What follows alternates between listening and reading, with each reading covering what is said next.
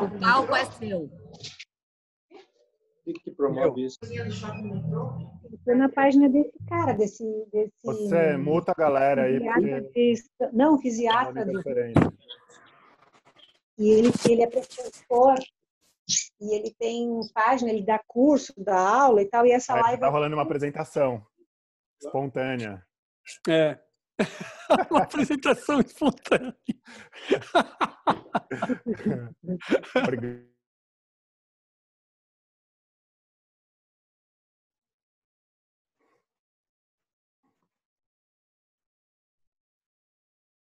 E agora, como estão me ouvindo?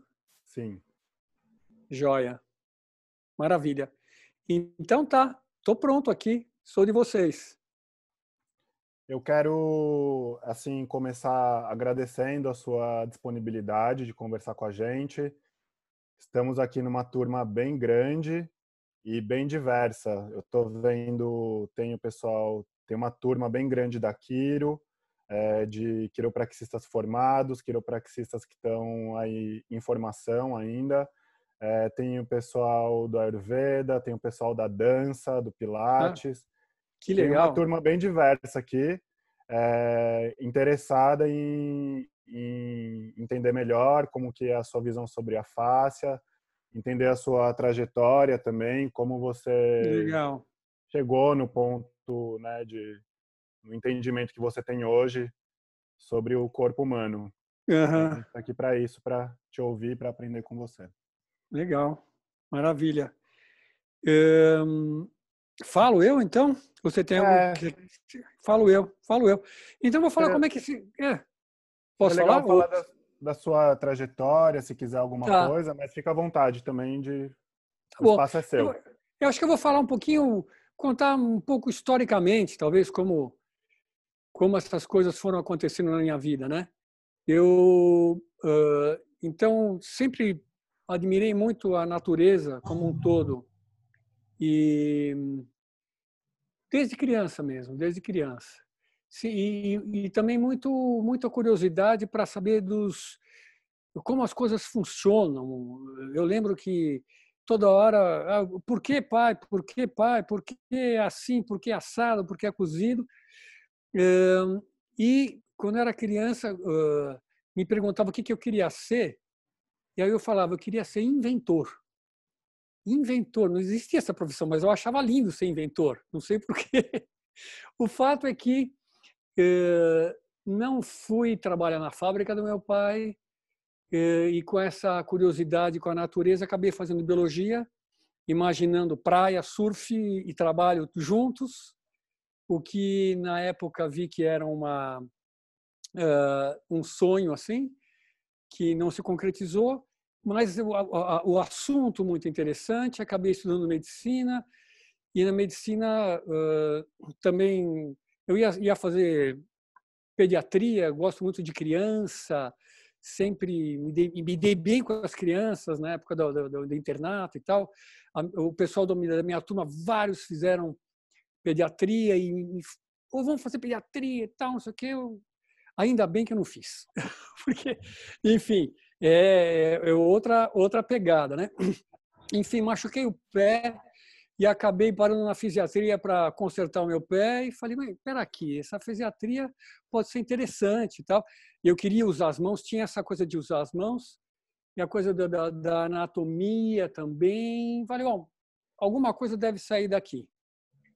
Acabei depois na, na residência imaginando aprender uma terapia manual para associar o, o, o, conhecimento da medicina com uma terapia manual, bati na porta de um monte de gente.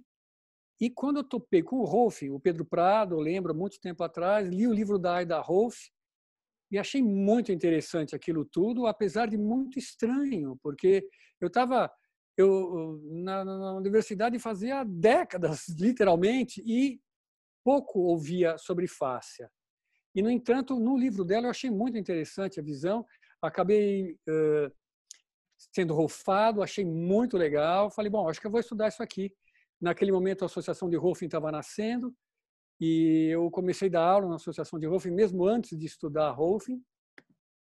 E acabei indo, estudei nos Estados Unidos, voltei e fiquei muito surpreso quando eu fui uh, começar a trabalhar com os meus pacientezinhos, pequenos incapacitados, como é o, como é o termo que se usa, né? pessoas com dor nas costas, com problemas de rigidez articular, né? alteração de funcionalidade por conta disso. E quando eu pus a mão e comecei a trabalhar com essas pessoas, algumas delas eu já conhecia porque já eram meus pacientes, aí eu fiquei realmente muito impressionado, muito impressionado com a rapidez da melhora da motricidade e, consequentemente, da funcionalidade dessas pessoas. Aí falei, nossa, então vou tentar entender o que está acontecendo aqui, né, embaixo da mão. A gente sente, né? Quem é terapeuta manual sabe. É, é muito fácil de sentir, né? O tecido movendo embaixo da mão. Mas o que está movendo? Em relação a quê? Como assim, né? E essas e outras perguntas que já estavam acumuladas há muito tempo, comecei a estudar tecido conjuntivo, fáscia, e, e dando aula e, e, e, trabalhando, e vendo gente, e vendo gente, e vendo gente, e vendo gente. Uh, fisiatra costuma pegar muito casos que já foram complicados e tal. E eu estava lá tentando fazer na minha cabeça, né, o que eu estava imaginando. Eu estou fazendo aqui uma liberação miofascial, imaginando compartimentos musculares, fáscia e com a mão, né, o tecido plástico, o tecido é plástico. Então, uh, e o paciente lá, assim, assado, com uma artrose de quadril, enfim, o que seja. E eu, uh, assim, na, na, acho que no, no, na minha intenção era fazer uma liberação miofascial o mais eficiente possível para aquele paciente. E assim, de uma forma, na verdade, inconsciente, eu comecei a fazer um jeito diferente de trabalhar. Eu acho, eu não sei, mas eu acho que eh, eu estava em busca de uma sensação de firmeza. Porque na, quando você sente uma coisa firme, você tem mais, imaginando uma coisa mecânica mesmo, né? Uh, liberação miofascial, cisalhamento de planos, etc. Uh, se você tem uma superfície que não, uma, uma estrutura que não é firme, a, a força vai, ela pode dissipar, ela pode resvalar, ela não vai para onde você quer, né? E acho que e aos poucos, e foram os golfistas, colegas, que na verdade me uh, me falaram disso, porque eu mesmo não estava percebendo, que estava diferente a, maneira de trabalhar. E, enfim, e, vendo isso, de repente eu comecei a ver uma coisa que não estava não tava no script, por assim dizer, que é que era eu fazia esse tipo de manipulação que cria uma firmeza e quando mantinha essa firmeza, muitas vezes acontecia uma o, o músculo ficava ativo. O músculo da pessoa que estava lá deitada, relaxada, estava ativo. Como assim? A pessoa está lá deitada, sem fazer nada, voluntariamente, e a musculatura está ativa. E em alguns casos, isso acontece até hoje, né, em alguns casos, numa certa porcentagem de casos, você vê uma atividade involuntária da musculatura suficientemente intensa que produz movimento involuntário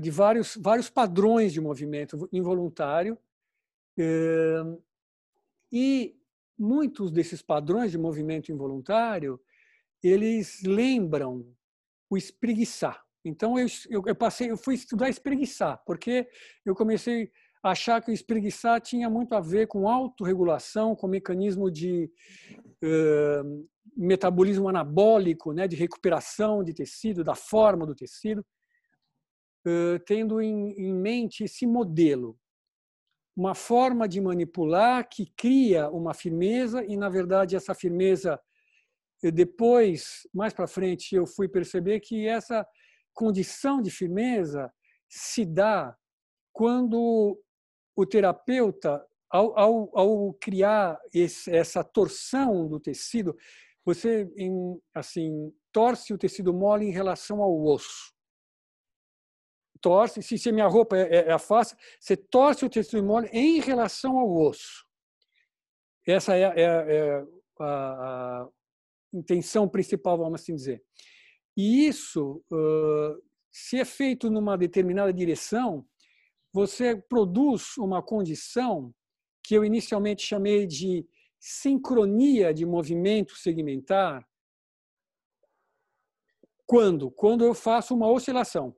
Vamos imaginar, eu quero ver, eu quero ver se uma coisa está tá firme.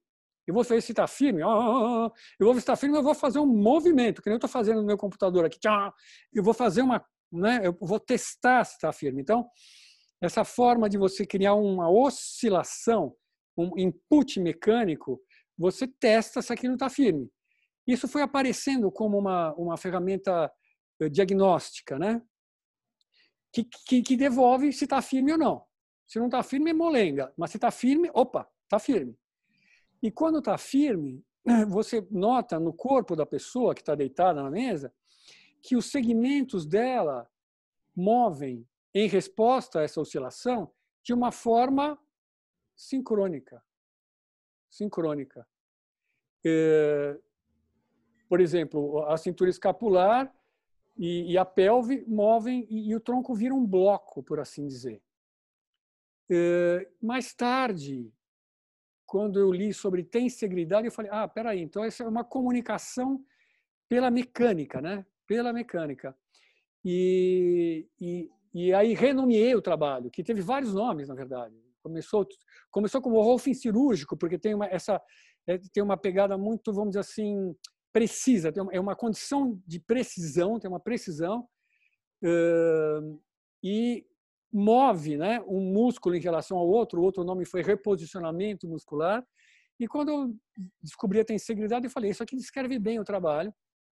Em outras palavras, se eu fosse resumir, se você cria uma condição mecânica de tensegridade, fazendo isso, torcendo o tecido mole, torcendo a face, basicamente, em relação ao osso, em uma determinada direção, você então integra as partes do corpo, ele fica durinho, ele fica firme.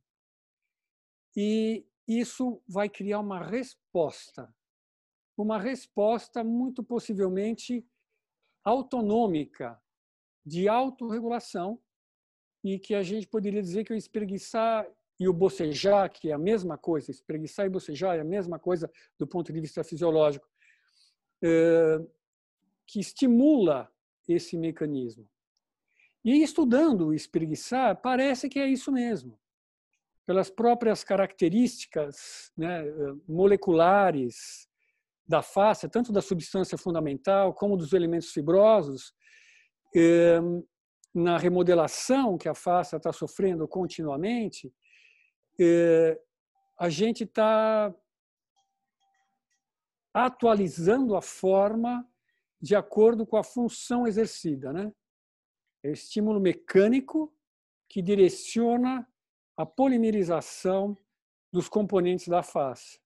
Em outras palavras, a forma da face e a orientação das fibras, a de diâmetro das fibras, a capacidade das fibras eh, moverem uma em relação à outra, dos, dos, grupos de fibras, né?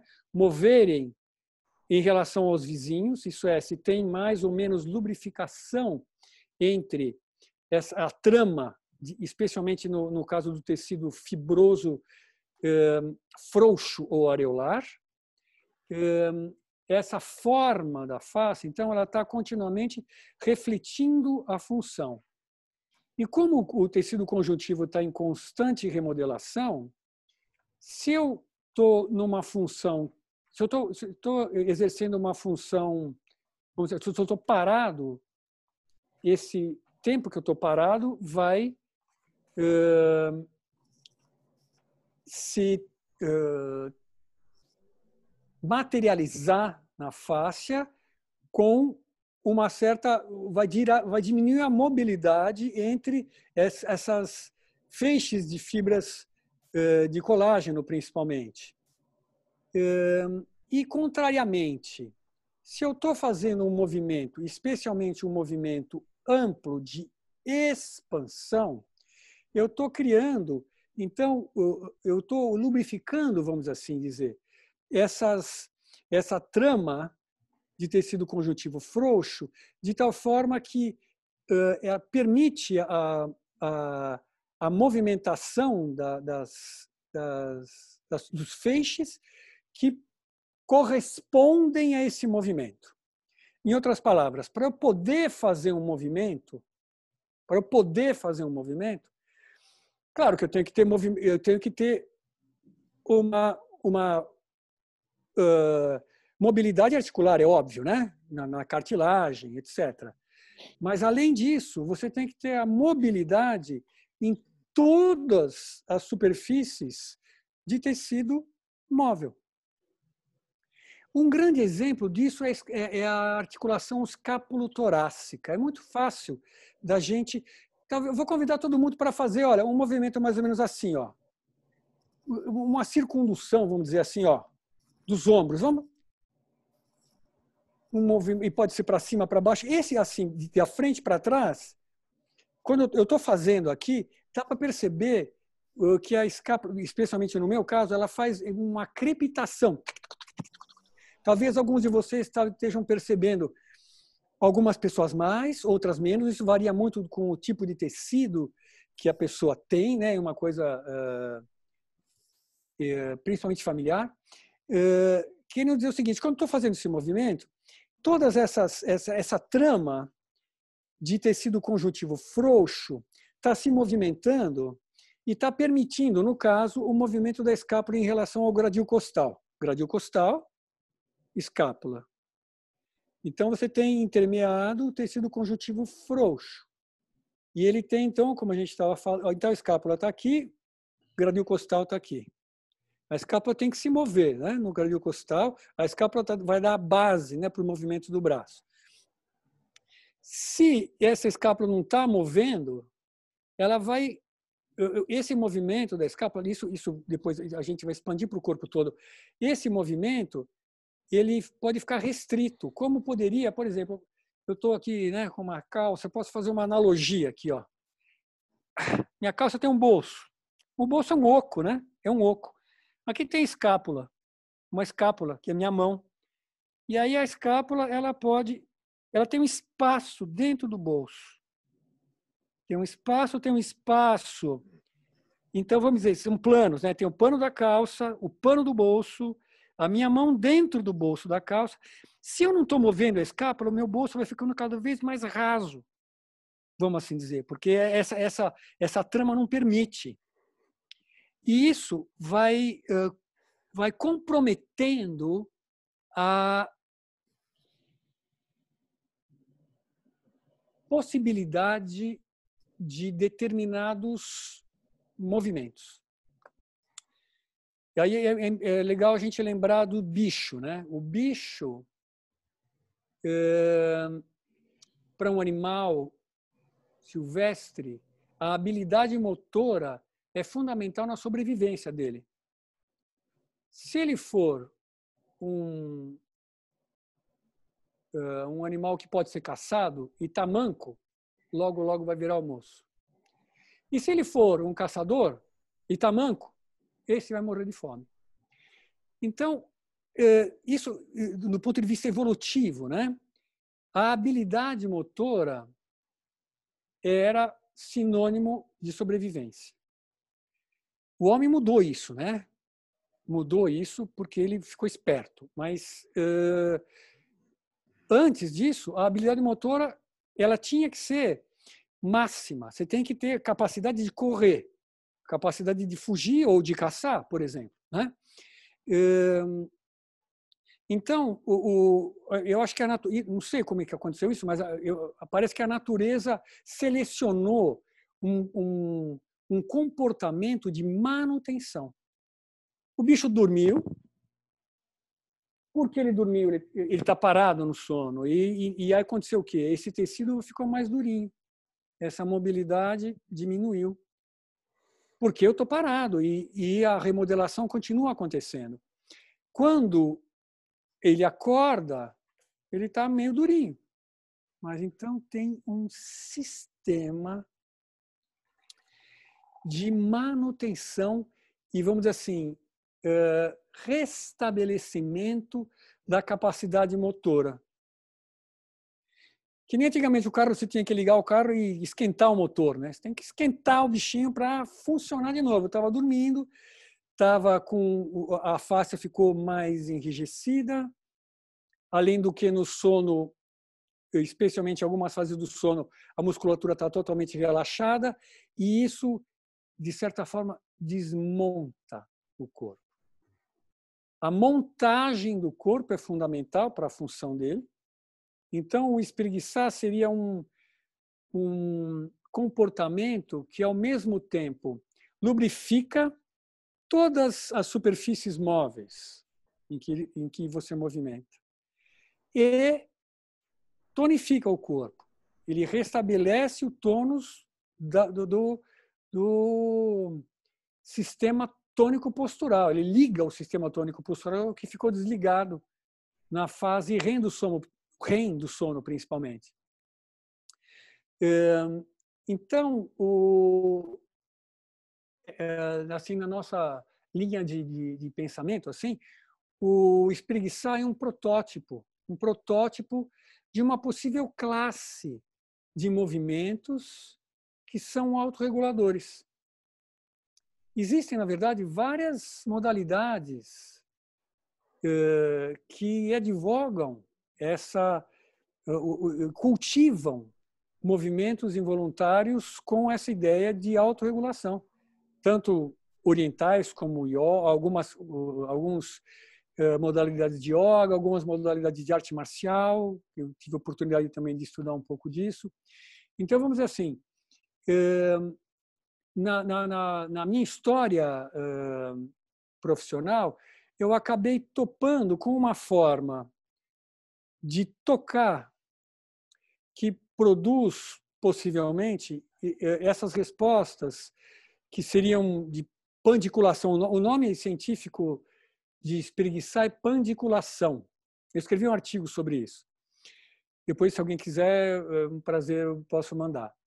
É, na, na, literatura fala sobre isso, né? A pandiculação que envolve então espreguiçar e bocejar e quando uh, você vai estudar sobre isso, especialmente animais, tem muito pouco muito pouca coisa sobre sobre ser humano, mas mostra é, essa importância do movimento desde a formação, na verdade. Hein?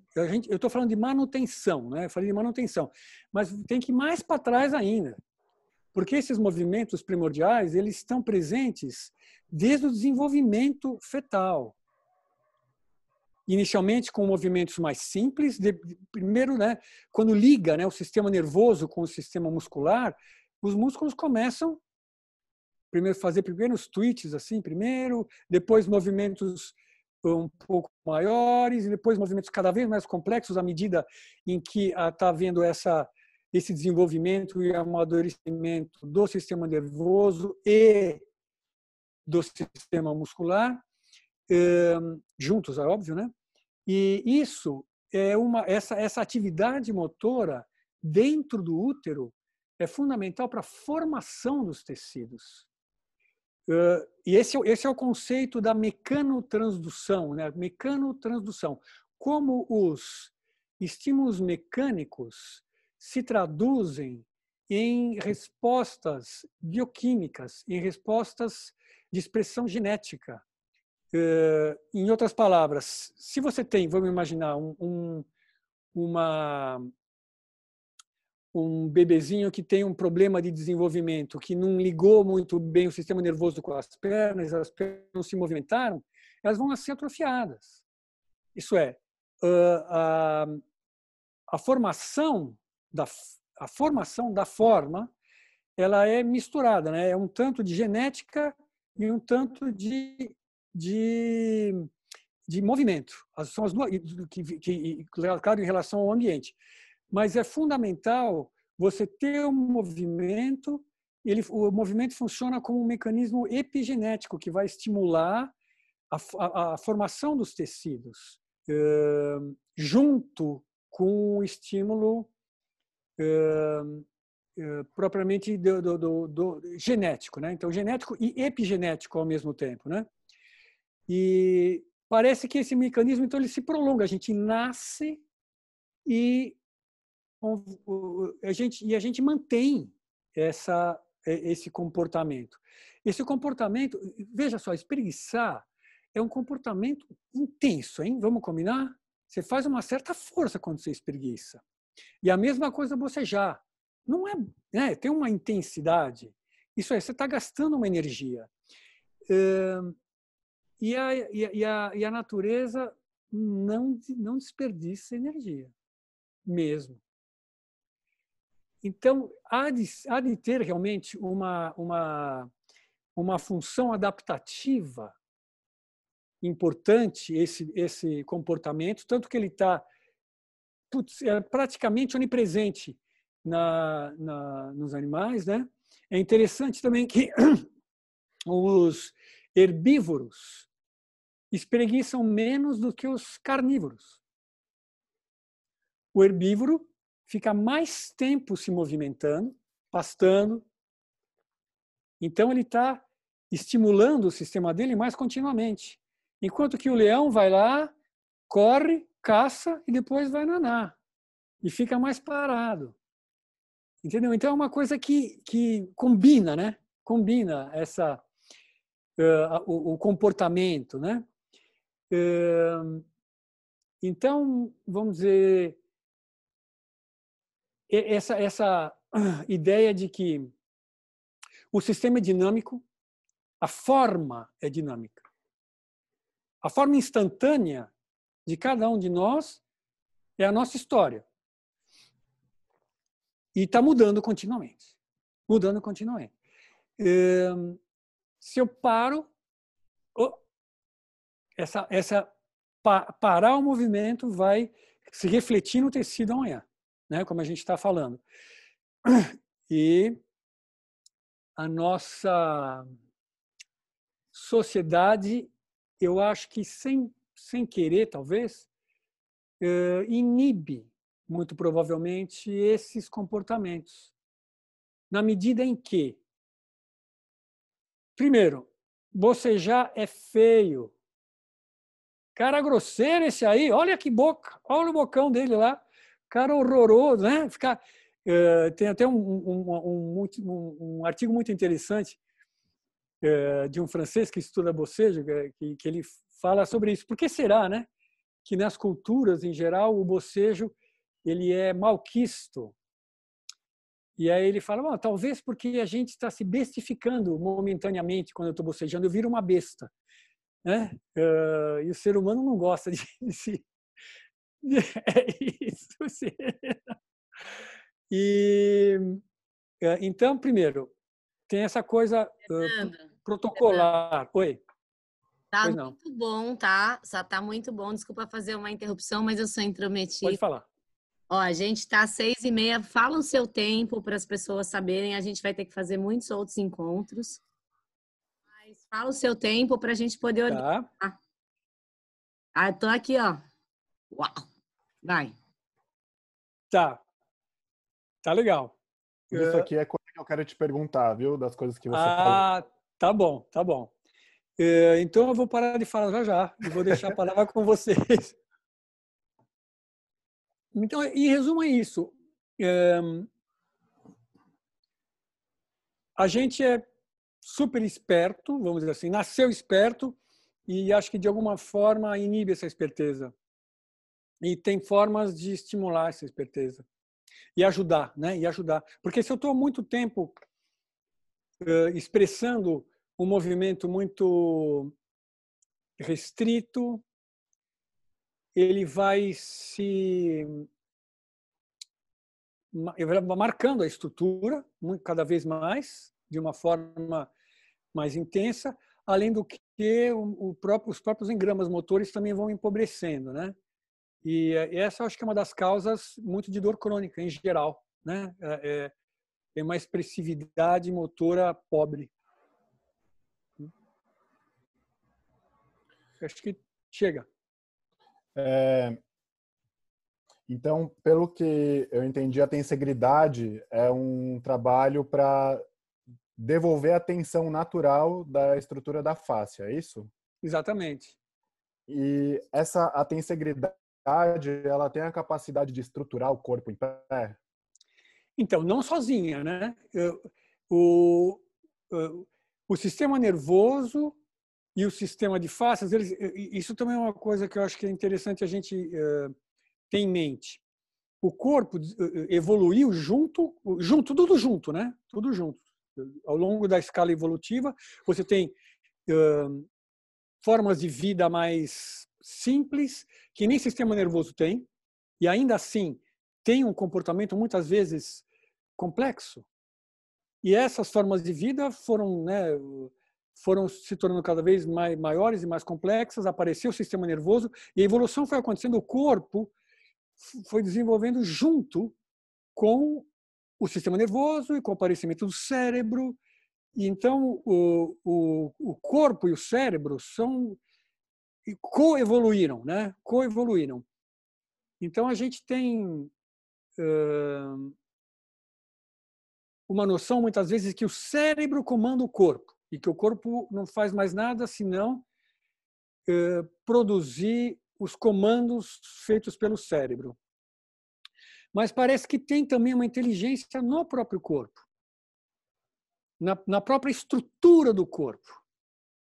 A força, quando está bem distribuída eh, pelo sistema de fáscias, e aí entra a tensegridade, porque a tensegridade está relacionada com a distribuição da força no sistema. Você comunica o sistema internamente e a força também é informação. Então, você tem uma informação neural e uma informação mecânica, morfológica também é o termo que se usa. Elas duas funcionam conjuntamente.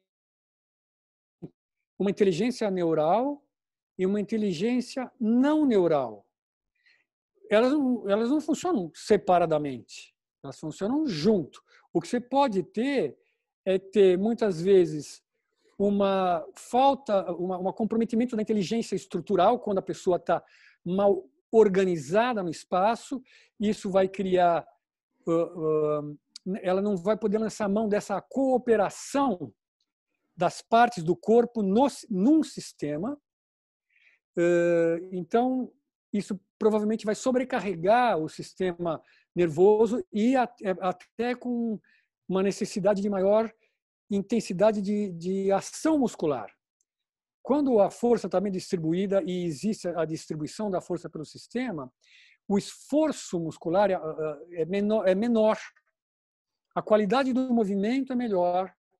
Então existe essa cooperação corpo e cérebro.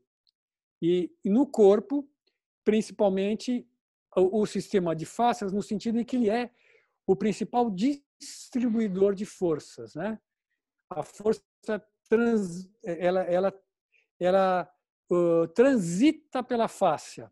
E essa mobilidade que a gente estava falando, de partes, né? partes que se movem, o quanto elas se movem, elas se movem um, certo tanto e depois que ela se move um certo tanto, ela fica rígida. Quando ela fica rígida, aí transmite a força de uma para outra, de uma estrutura para outra. Vamos imaginar que ela tem uma mobilidade daqui até aqui. Então, se no movimento ele vem até aqui, oh, oh, oh, acabou a mobilidade, quando, aí ele fica rígido, eles, eles se tornam como se fosse um.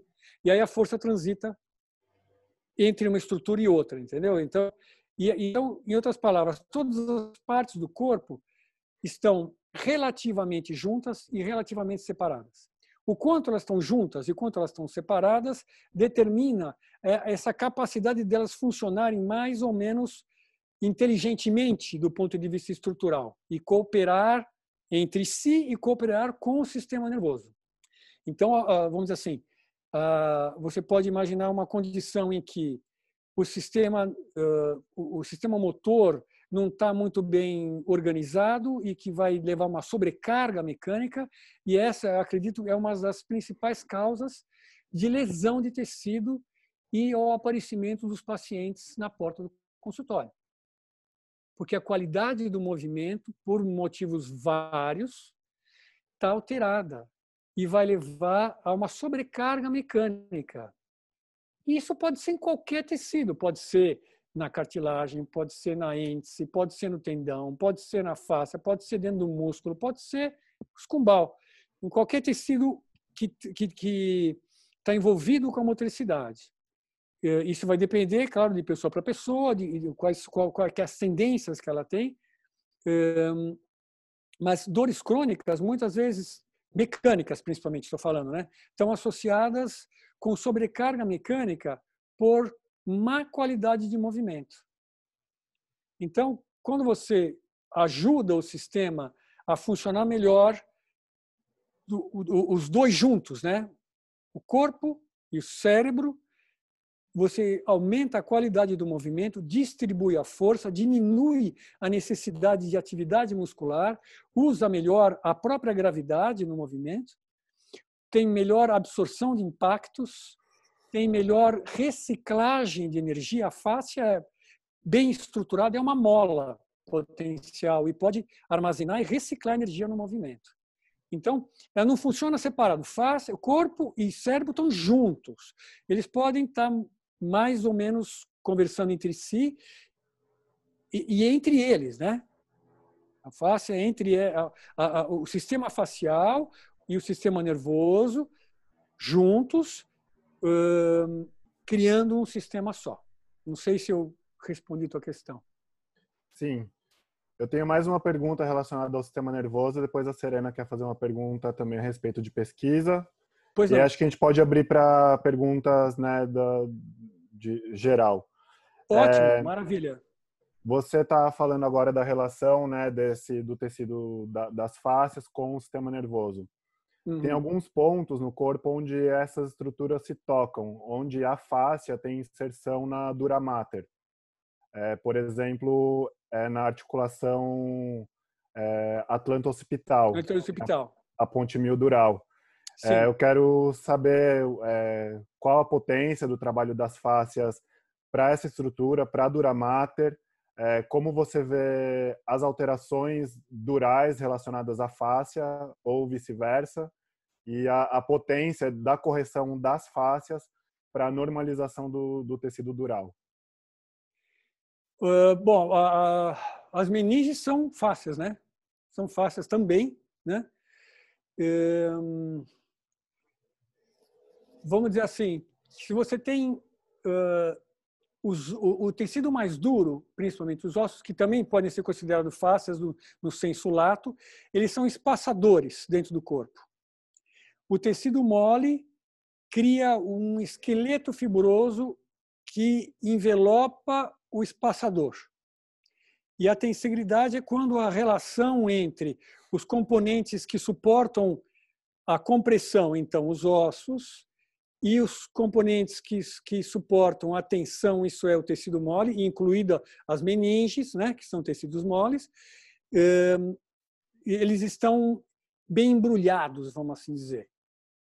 Então, a gente, eu dá para imaginar assim uma dois esqueletos, um esqueleto que suporta a compressão e um esqueleto que envolve, que é fibroso, que envolve todas as estruturas fibrosas, um, embrulhando o osso e dando forma final a isso e estabelecendo as, as relações possíveis, né? Então a mobilidade nas meninges está incluída nisso, eu acredito, né? Tanto que quando você está um, fazendo o trabalho de face, muitas vezes aparece até um sintoma que pode ser que nem um sinal de LASEG, você cria uma tração que provavelmente está chegando na meninge. Porque o sistema de faces, ele, ele potencialmente está todo interligado. Quando você, mesmo a partir da superfície, quando você, um pacote, né? Um pacote um pacote de salsichas, eu costumo pensar, né? Na, quando você vai no supermercado, as salsichas embaladas a vácuo criam um pacote, né? E as coisas não se movem entre si porque está tá, tá, tá embalado a vácuo. Mas você faz um furinho no, no pacote e elas podem começar a mover uma em relação à outra, porque cria, é o espaço do tecido conjuntivo frouxo, né? Então, quando as estruturas estão muito coladas, elas não movem entre si, e a gente sabe da importância, por exemplo, né, da mobilidade das estruturas nervosas em relação a todo o entorno delas, até, até a raiz, né, inclusive chegando na meninge. Então, eu vejo isso como parte do mesmo sistema. Acredito que quando a estrutura,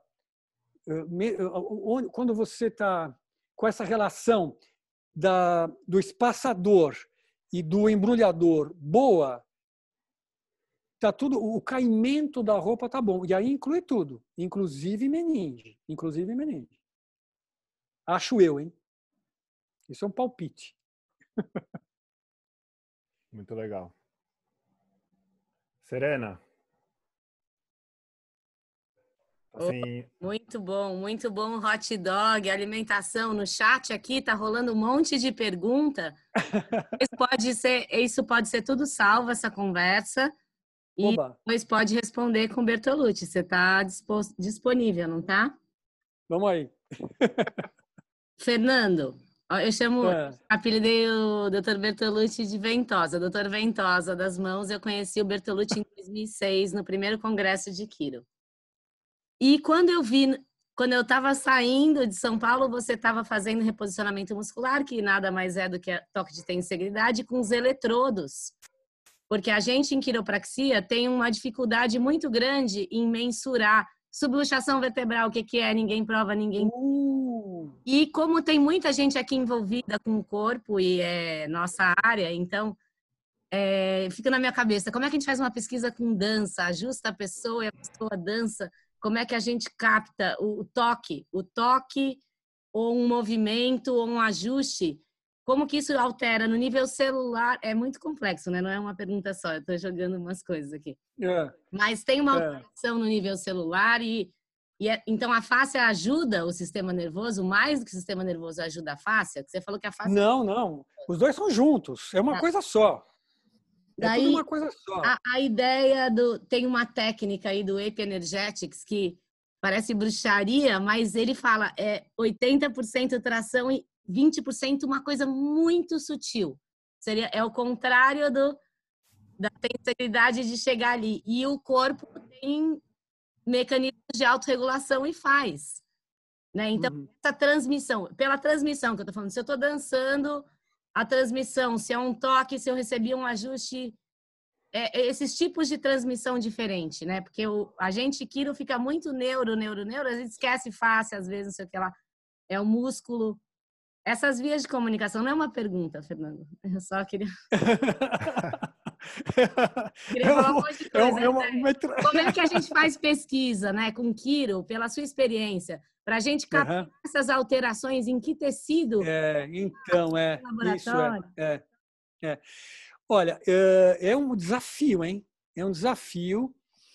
É, medir, eu lembro, um tempo atrás, eu estudei um tanto disso, e na quiropraxia, como é que você vai medir o que você faz com a tua mão? Põe transdutor de força na, na luva com transdutor de força, né? É, é muito difícil, né? E, especialmente quando se trata de toque e, e toda a variabilidade, a individualidade que estão envolvidas. No entanto, eu acho que dá para você eh, não querer medir o toque. Medir o toque acho que é muito difícil. Mesmo porque eh, eu acho que a necessidade de cada pessoa vai ser em, em cada momento vai ser variável. Então, eu acho que uh, é mais instrutivo, assim, em relação ao toque, nesse momento da tecnologia ficar com a descrição da sensação, tá certo? A gente aprende toque ensinando o outro pela sensação, colocando a mão, eu uso muito, né, colocando a mão por cima do outro, por baixo do outro, fazendo né, esse, esse feedback sinestésico. Isso ajuda a gente uh, transmitir pela comunicação corporal uma coisa que na palavra é muito difícil muitas vezes. Uh, transformar em palavras uma instrução que às vezes é tão sutil, é, às vezes e fazer pesquisa então sobre isso mais difícil ainda. Então eu acho que nesse momento que a gente está assim de, de recurso tecnológico é mais interessante você tentar medir variáveis da fisiologia antes e depois da tua intervenção. E não exatamente a tua intervenção, pela complexidade e dificuldade de medir. Né? No caso do toque de tensibilidade, a gente mediu com a eletromiografia uma resposta da musculatura, por exemplo. E agora estamos uh, debruçando para tentar ver no cérebro. Fizemos de alguns pilotos com estimulação magnética transcraniana. Então, só de, aproveito para falar que os, os, primeiros dados são mind-blowing, porque realmente está começando a aparecer uma inibição do córtex motor quando faz o toque de tensibilidade, o que teoricamente poderia abrir espaço para os estímulos espontâneos que estão codificados no sistema límbico. Isso aqui é um, é o, é o, é o nosso novo capítulo, né? Mas voltando à tua pergunta, é, eu acho que a, a, a, prática manual ela é uma uma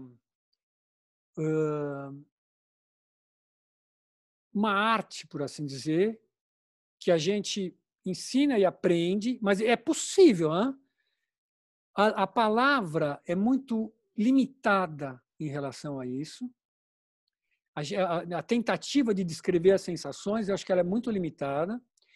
E, além do que, eu acho que cada um, pela sua própria natureza, vai acabar desenvolvendo uma, uma ferramentaria própria, que a própria experiência vai mostrar.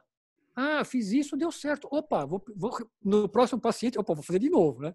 E assim que a gente vai aprendendo, ah, isso me lembra aquele paciente. A gente está fazendo pesquisa continuamente nos nossos consultórios. Isso que eu acho uma coisa importante a gente ter em mente. E encorajo a, a, a todos os, os, os, os terapeutas que, que, que, a tomarem nota, fazer, fazerem questionários, se possível, para depois comparar. E no tocante a medidas de, de variáveis fisiológicas, então medir, por exemplo, oxímetro, pressão arterial, isso, um questionário local antes e depois de tantas, isso, isso, isso.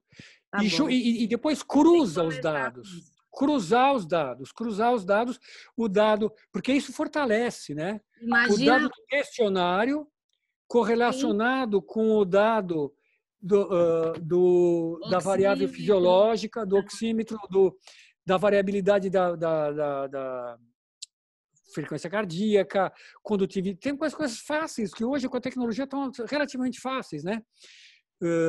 condutividade, condutividade da pele, variáveis que possam mostrar ah, o, o, estado do sistema nervoso autônomo. Isso é muito importante, porque a gente está sofrendo como como sociedade, vamos dizer assim, né, no, no, no, no, caldo que a gente vive, é essa história. A gente está no simpático, é estresse, é falta a, a, a, modulação autonômica, simpático, parasimpático, descanso, atividade. E é mais né, relaxado, né? Tem mais movimento, as pessoas não respiram, nada. Então, então, eu acho que a gente tem também. Fernando, um... calma que Oi. você vai terminar, mas tem um monte de gente querendo falar um monte de coisa com você, tá? Só então vai. Manda abraço. Tem, tem uma pergunta aqui. É, uma pessoa perguntou que os bebês eles têm um movimento espástico e de espreguiçamento constante. É, se isso é uma autorregulação e o que você pode falar a respeito disso. E eu quero interar é, essa pergunta. Você falou sobre um gap é, entre o sistema nervoso e o sistema muscular, que pode acontecer no, no nascimento.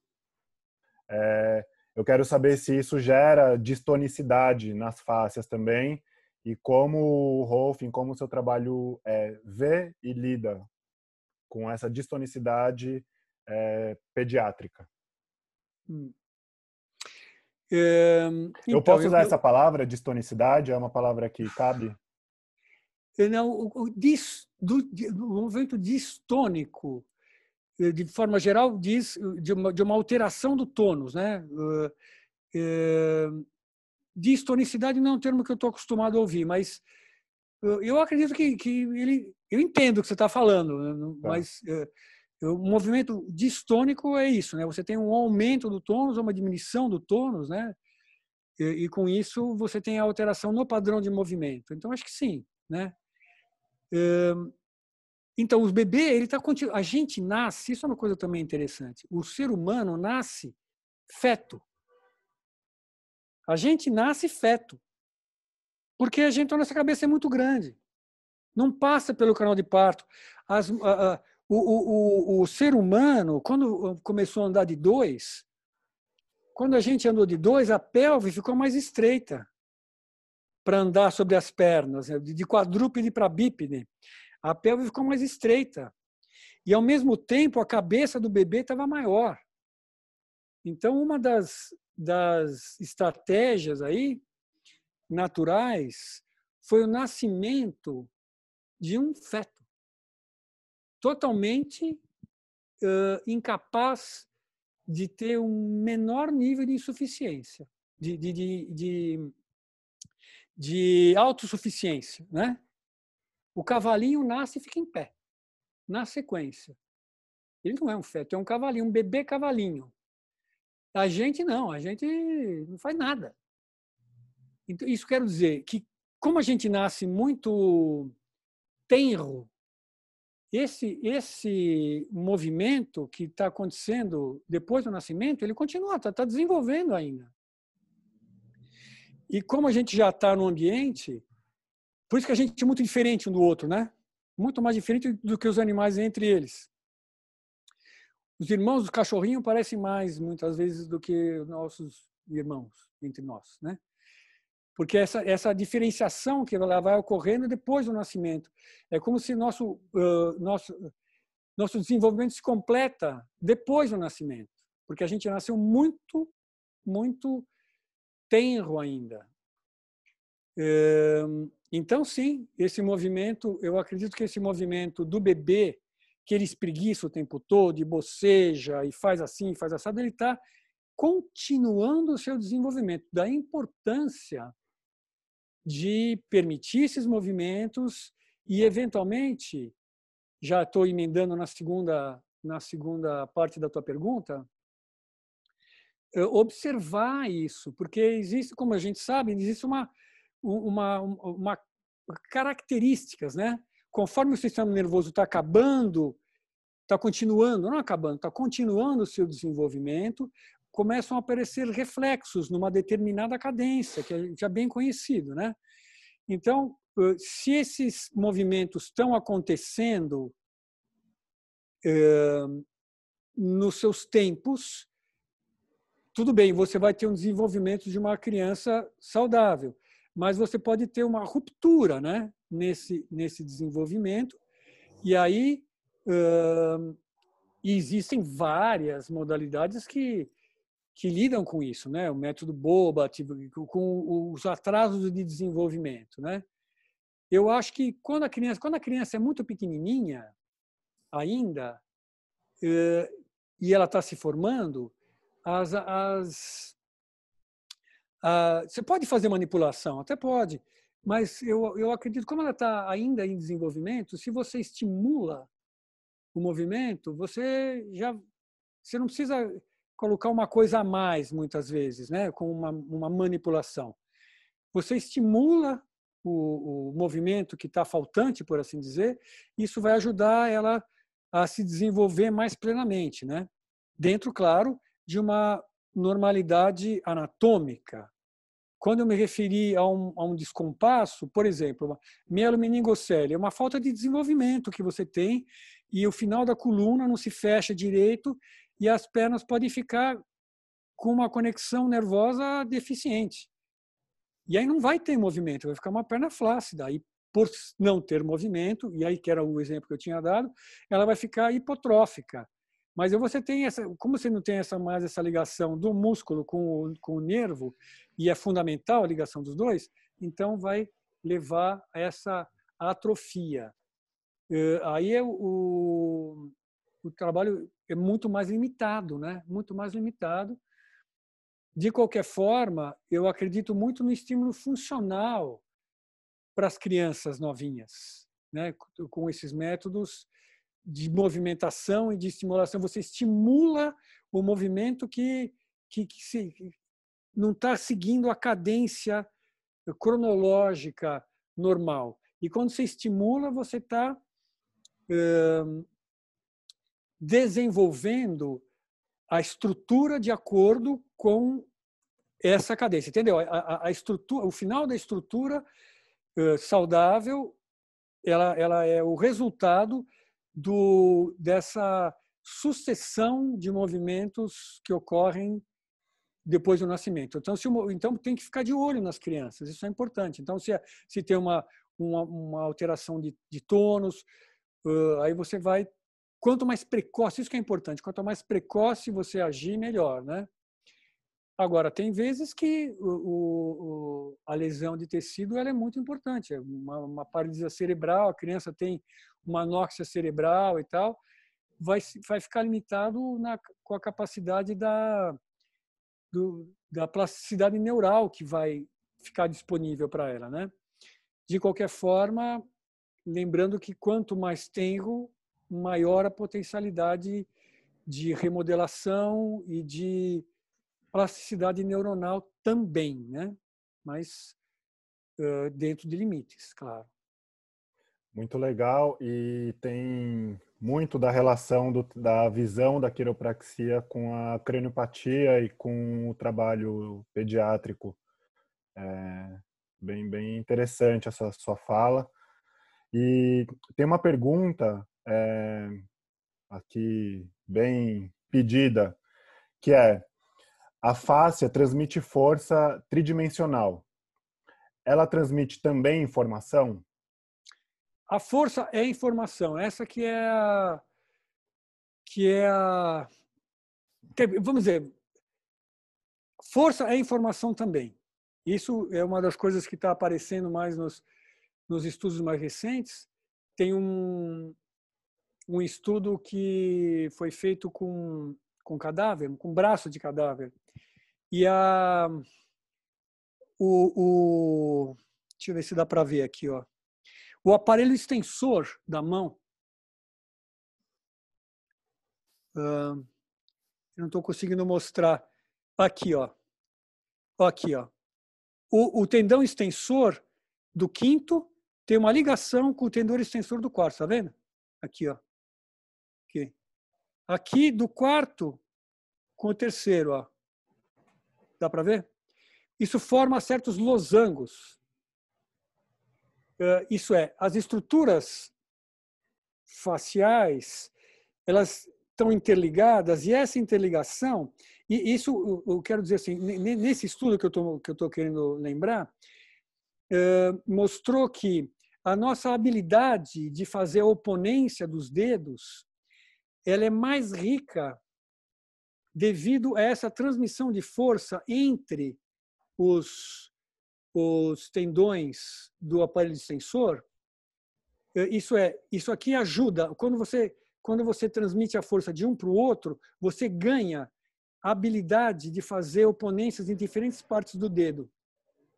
Isso é, em outras palavras, a organização anatômica ela aquilo que tinha falado, é uma parte da inteligência. Então, inteligência neural e uma parte de uma inteligência não neural. É, então, quando, e, isso é, é, é, feito, essa inteligência não neural que acontece quando você tem uma condição de tensibilidade adequada, ela então como falei ela pode funcionar cooperativamente né e a, a informação que a face está passando dentro do sistema é a própria força. A força é informação. Isso é uma coisa. E aí tem uma outra coisa que é hipotético. Esse primeiro também é hipotético, hein? Mas cada vez mais esse modelo está se mostrando se mostrando que existe mesmo, né? Agora tem outras hipóteses de que a face poderia transmitir outras formas de informação, seja por, por eletricidade, de campos, campos eletromagnéticos, tem também outras outras hipóteses, mas isso não tem nada, não tem evidências científicas ainda. O que tem é essa que eu estou falando, que tem a ver com a comunicação morfológica, que é a transmissão de força de uma parte para outra da face, e essa força ajuda no, no controle do movimento, torna o movimento mais rico e, e de melhor qualidade, por assim dizer.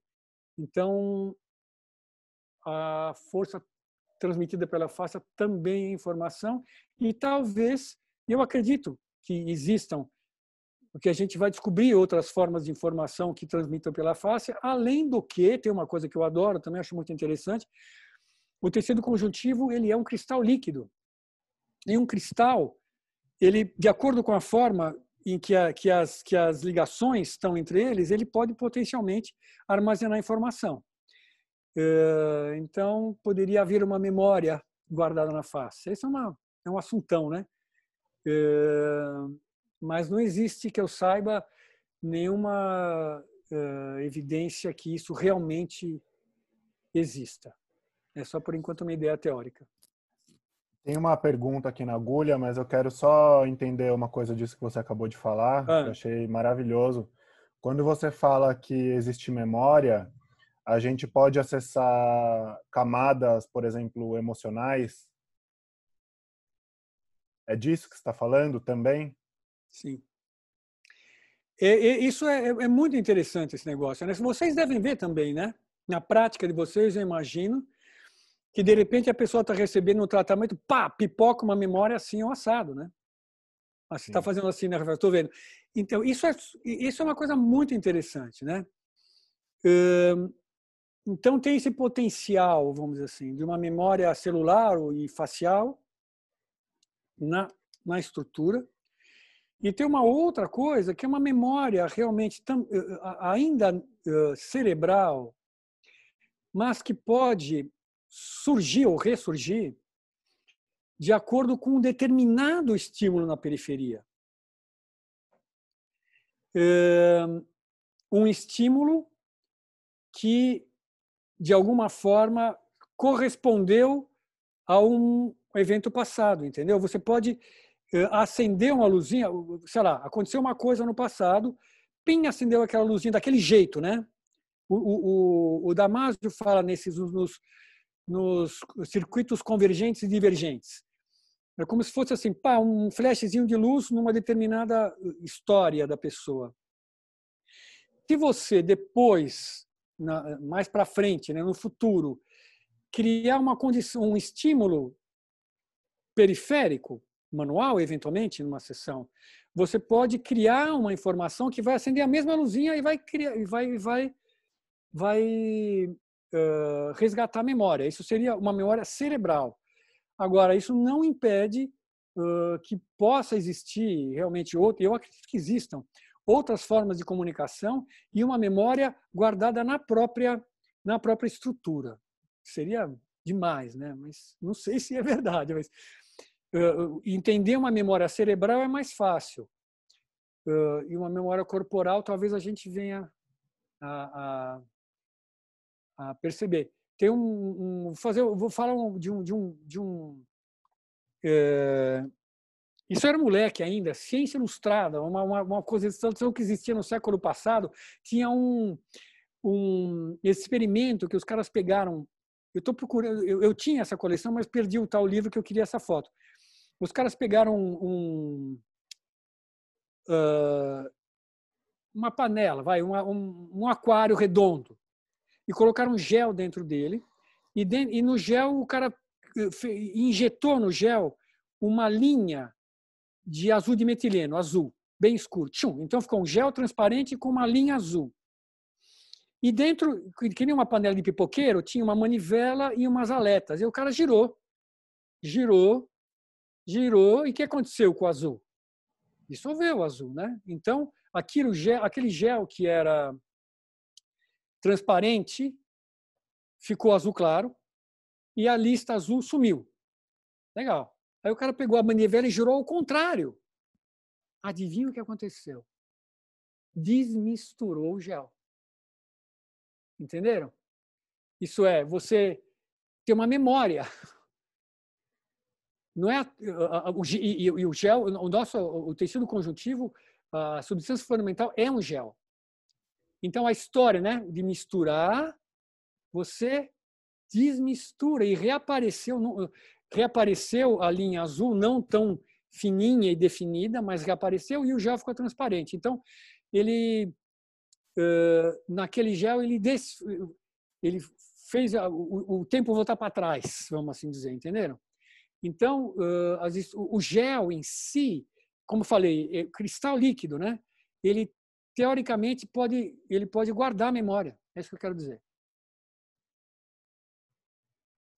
E esse essa forma de acessar a memória é uma forma de organização. É estrutural e assim, emocional. Sim, eu acho que não dá para separar as duas coisas, né? Vem tudo junto, um pacotão. Pacotão. Né? E é importantíssimo, né? É importante. É, é, a, a, vivência é uma, né? A vivência é uma coisa só, é tudo junto. Né? Então, é, por isso que quando a gente trabalha com o corpo, a gente topa com o emocional, né? A gente pode não estar tá pensando no emocional, mas ele está lá o tempo todo. Aliás, todo movimento, qualquer expressão, passa pelo sistema límbico e qualquer movimento tem um colorido emocional. Isso não dá para escapar disso. Esse input é gerado pelo trabalho facial é límbico também, na sua visão? Do, do toque de integridade, muito provavelmente sim, de acordo inclusive com o que a gente está vendo com a estimulação magnética. Isso é, o, o, o cortical seria mais voluntário, né, córtico espinal, enquanto que o límbico é mais o sistema chamado sistema motor emocional, né? Que são o que codifica os, os, chamados comportamentos homeostáticos, que são os comportamentos, como a gente falou, da manutenção da vida, mais antigos, né, dos animais, né, que a gente herdou dos animais. Então, a, a memória e a emoção estão fundamentalmente ligadas no sentido que os bichos têm que aprender a reconhecer e memorizar a situação tanto favorável como desfavorável, né? Tanto onde onde ele tomou água, como onde morava o leão, entendeu? E então a coisa da memória e da emoção, elas estão intimamente ligadas e existe a, a chamada memória dependente do estado, dependente do estado emocional que você estava do, ter, do ter determinado acontecimento histórico, ele marca mais a memória, marca mais. Quanto maior a intensidade emocional, maior é a marca que fica da memória. Muito legal. Muito legal mesmo. Ah, tem uma pergunta, então, do Rafa. É, ele pergunta assim: Muito do que é dito sobre rigor mortis é atribuído à mudança química. Existem autores, ou você poderia abordar a possibilidade da relação da bioquímica com a rigidez da fáscia? Com a rigidez da fáscia, sim. Em relação ao rigor mortis, já não sei. Mas em relação à fáscia, com certeza. Com certeza. O... A gente falou um pouquinho hoje, né? Existe uma hierarquia uh, estrutural desde os elementos da substância fundamental, dos glicosaminoglicanos, do ácido hialurônico e deles com os elementos fibrosos do, do colágeno, diferentes tipos de colágeno e da elastina. Então, o, quando você tem essas ligações, então você tem uh, fibra, se, se as fibras, se as feixes de fibras de tecido conjuntivo frouxo uh, começam a sofrer ligações cruzadas entre eles, as fibras, a trama de fibras, ela fica menos móvel. Isso é totalmente químico, totalmente químico.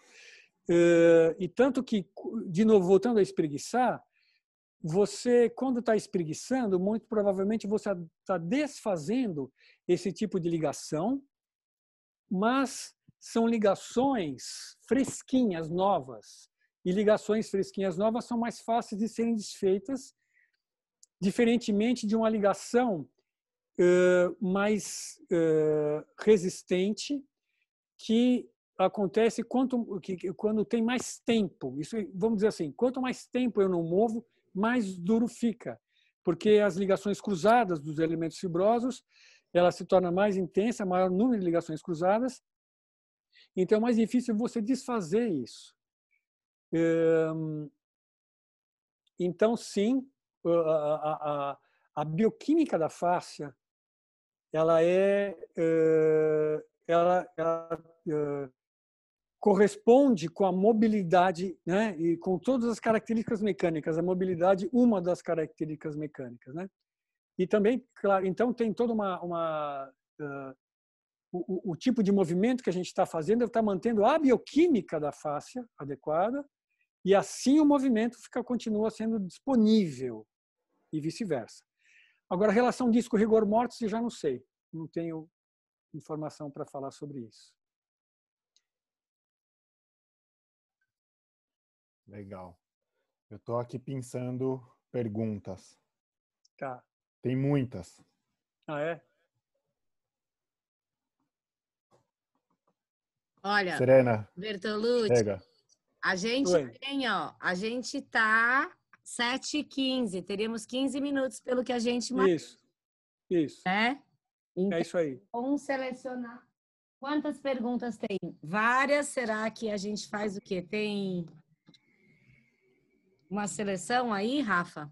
Bertolucci, o que, que você sugere? Vamos ver. Duas, três perguntas, uma, conversar. É, põe, põe mais uma, põe mais uma pergunta aí, depois a gente dá uma, uma finalizada. Vamos ver. Vamos ver o que, que, que, que, que, que tem aí para a gente comentar. Só um segundo, que o mecanismo de busca aqui ele não me ajuda muito. Ele rola. Quer abrir, quer abrir geral para quem quiser falar, levantar aí e falar? Pode, pode abrir. Pode abrir. Só uma, uma coisa que a gente conversou ontem, eu, a Serena e a É. Vivi, é, assim, se existe a possibilidade da gente ter um segundo encontro com você com o seguinte objetivo, é, cada um que participou, se tiver interesse, sedimentar o que ouviu, é, formular é, perguntas ou reflexões a respeito e a gente volta a conversar com você para aprofundar em particularidades desse papo de hoje. O que, que você acha disso? Podemos combinar, podemos combinar. Tá? A gente pode esperar um Eh, tempo. Isso, é. Eu Sim. aproveito para aproveito para comentar aqui, então. curso. Sim, Fernanda. Então, então, esse negócio da pandemia, vou, vou- deixa eu falar um pouquinho aqui, então. Sim. Eh, esse, negócio, esse negócio da pandemia está forçando a gente né, a trocar, que nem a gente está fazendo agora, né? trocar informação à distância. E uma coisa que eu já tinha tido um pequeno vislumbre um tempo atrás, ao dar uma, uma palestra à distância para um pessoal que estava lá no Texas e que eles conseguiram fazer várias coisas simplesmente com a do, do toque mesmo, com a, com a, com a, a instrução, não é nem era uma instrução, era uma demonstração eh, à distância, né? Isso então está fazendo a gente ah, explorar mais, inclusive formas de criar ah, práticas de autocuidado. Estamos desenvolvendo o que vai virar provavelmente o autotoque de tensibilidade. Formas de você. Se, se, se, a, se a tensibilidade é uma condição mecânica que estimula mecanismos de regulação, é possível a gente fazer isso até sozinho. Então, e já tem um, um embrião disso, que é um workshopzinho que está no nosso perfil lá do, do Instagram, que se alguém quiser, fica à vontade para dar uma verificada. A gente está desenvolvendo então essa uma forma de, eu, eu acho muito legal também a autonomia, né? Desenvolver a autonomia das pessoas para que cada um possa se cuidar. O ideal é que cada um se cuide o mais possível, né? É claro, a gente está aí para ajudar, é óbvio, né? Mas eu até brinco, se todo mundo espreguiçasse e não tivesse o espreguiçamento atrasado, talvez todos nós estivéssemos na praia tomando sol. Ao invés de ficar trabalhando. Eu estou brincando. Não, não, é claro que existe. A gente é, é, ajudar com a mão é muito poderoso, muito poderoso. Mas também é muito poderoso o sistema com o qual a gente nasceu e que está eu acho que essa, esse pedaço da mensagem acho que ela é importante e que está meio inibido. Então, eu encorajo, vou fazer um convite aqui para vocês. Quando vocês acordarem, especialmente agora que a gente está sem muita hora, está uma boa oportunidade. Então, são as coisas boas da pandemia. Quando vocês acordarem, fica na cama um pouco. Fica lá sem fazer nada um pouco espera o sistema processar o que é necessário agora. É exatamente esse tipo de oportunidade que o nosso modo de vida normal inibe. Porque eu salto da cama, porque eu estou atrasado, e levo uma rigidez de uma.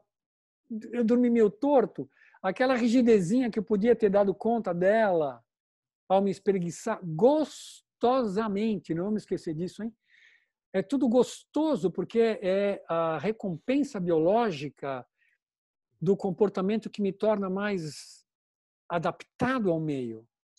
Então, tem uma, uma, uma, uma, linda simplicidade nisso tudo e abrir o espaço para que esses mecanismos que para nós todos, de uma forma ou de outra, estão mais ou menos inibidos para eles aflorarem e, e trazer a, a, a, atenção para as nossas sensações e deixar o corpo fazer o que ele precisa.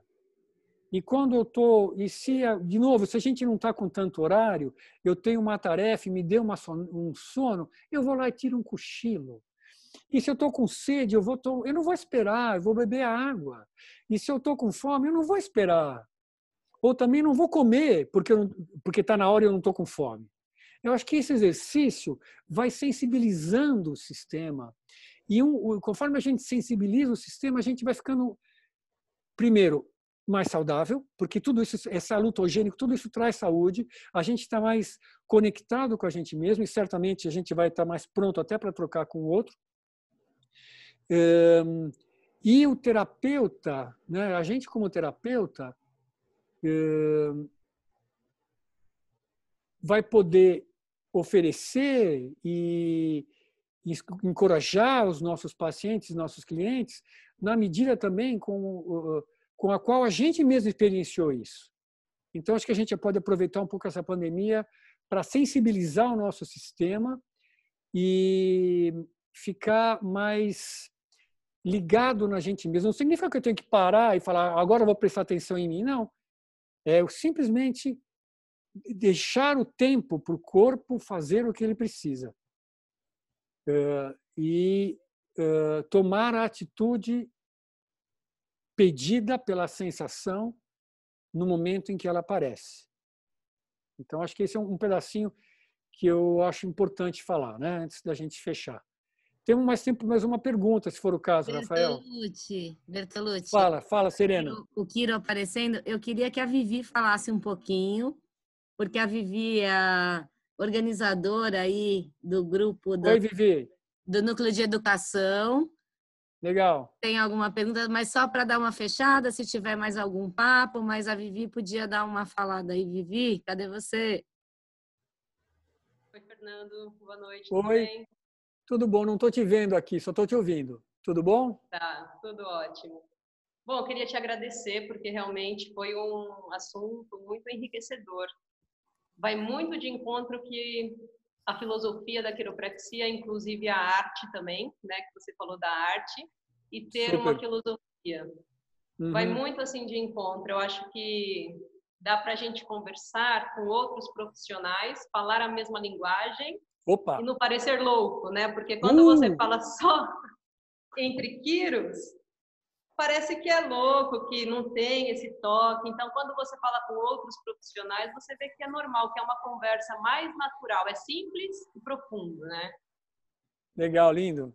Uhum. É, e, e isso, queria agradecer. Eu acho que vai ser interessante a gente deixar mesmo digerir, ter perguntas mais cruciais aí, voltar num segundo bate-papo em relação à pesquisa, também é uma coisa que me interessa muito, isso da pesquisa, né, do toque, uma coisa que a gente gostaria de conversar mais também. Legal. Você, porque a Serena já falou que você fez pesquisas e tudo.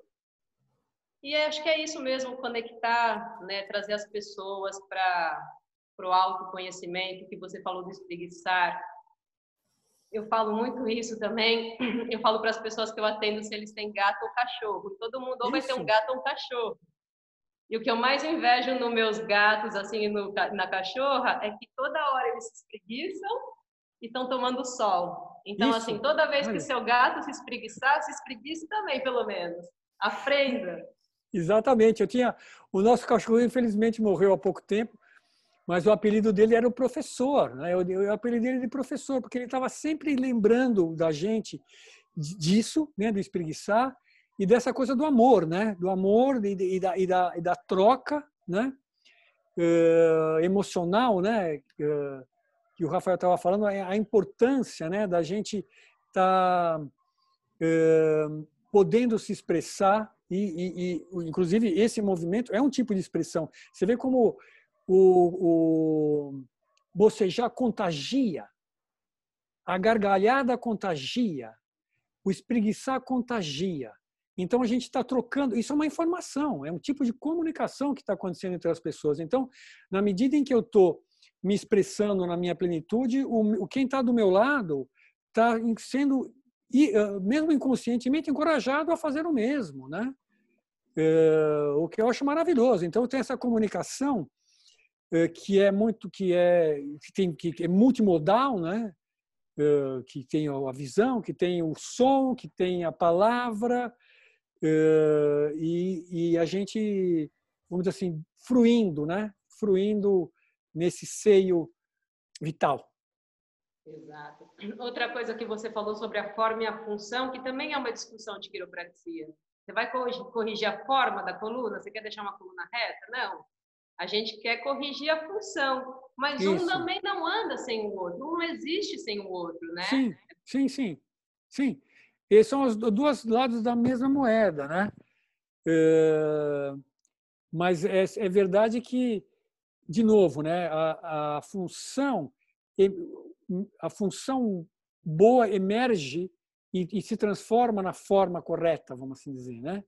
E a forma correta permite a função, a, a expressão da função plena, né? Não dá para separar uma coisa da outra, mas certamente não é o, o teu o teu desejo como terapeuta, né? Não é colocar a coluna no lugar ou tornar a coluna reta, mas sim, se a pessoa restabelece, isso que eu acredito, ela restabelece a função, aí sim, pode ser que com o tempo a coluna dela vai ficar mais reta. Mas não você vir de fora, certo? Querer colocar no lugar como se impor, né? Impor. Eu acho que aflora, o, o, a, a, a forma aflora da função adequada, vamos assim dizer, né? Exatamente. Agora, uma coisa que eu tenho que falar aqui para mim foi totalmente novidade, foi o negócio de virar e depois desvirar e voltar ao que era antes. Esse pensa realmente... bem, pensa bem. Eu estou atrás dessa foto até hoje. Eu tinha essa coleção. Eu vou ver se eu consigo na internet. É, mas não, é, é, esse volume exatamente não estou achando. Ciência Ilustrada, 1900 e bolinha. É, esse vai ficar marcado. Legal. Legal, muito obrigada, viu? Muito bem, gente. Obrigado a vocês também pelo, pelo convite. Agradeço a todos que tiveram aí. Espero que tenha sido produtivo. E aí a gente volta oportunamente a conversar, tá bom? Ótimo. Muito. Muito legal. Muito legal, muito grato. Várias pessoas aqui, como eu falei no começo, né, de diversos campos aí do, do trabalho corporal, artistas, terapeutas, entusiastas. E Legal. com certeza é, foi assim enriquecedor para todo mundo.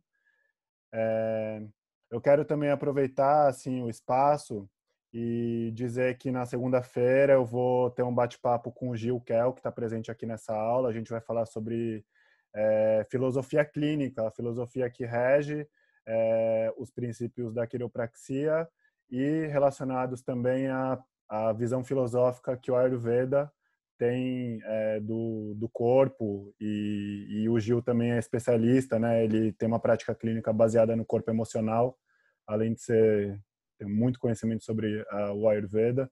Então a gente vai bater um papo, fazer um link entre os saberes do Ocidente e do Oriente dentro de uma perspectiva filosófica relacionada Sim. à abordagem clínica. Muito então, legal. Todos convidados, segunda-feira. Obrigado. Que horas? Às 17 horas, pelo Instagram. Ah, Legal. queria agradecer você, Rafael. Aí, ó, a gente está movimentando. Bertolucci, obrigada, doutor Ventosa. Vamos fazer outras. Vamos tá utilizar os seus cursos. Todo mundo que entrou, deixou o contato para a gente mandar novidade. Todo mundo mandou e-mail. Vamos continuar. Legal. Primeira de muitas. Beleza, Serena. Vamos trocando. Maravilha. Obrigado mais uma vez pelo convite. A ONG Quiropraxia Sem Fronteiras está aí para isso. Deve ter um monte de quiropraxista aqui. Eu não consigo ver todo mundo porque eu tentei gravar melhor dessa vez. Vai disponibilizar depois o vídeo, o áudio, todo mundo vai ter acesso. É... E a gente vai continuar. Vamos tá estudando tá mais, vamos trocando mais. Obrigada. Tchau. Obrigado a todos. Até.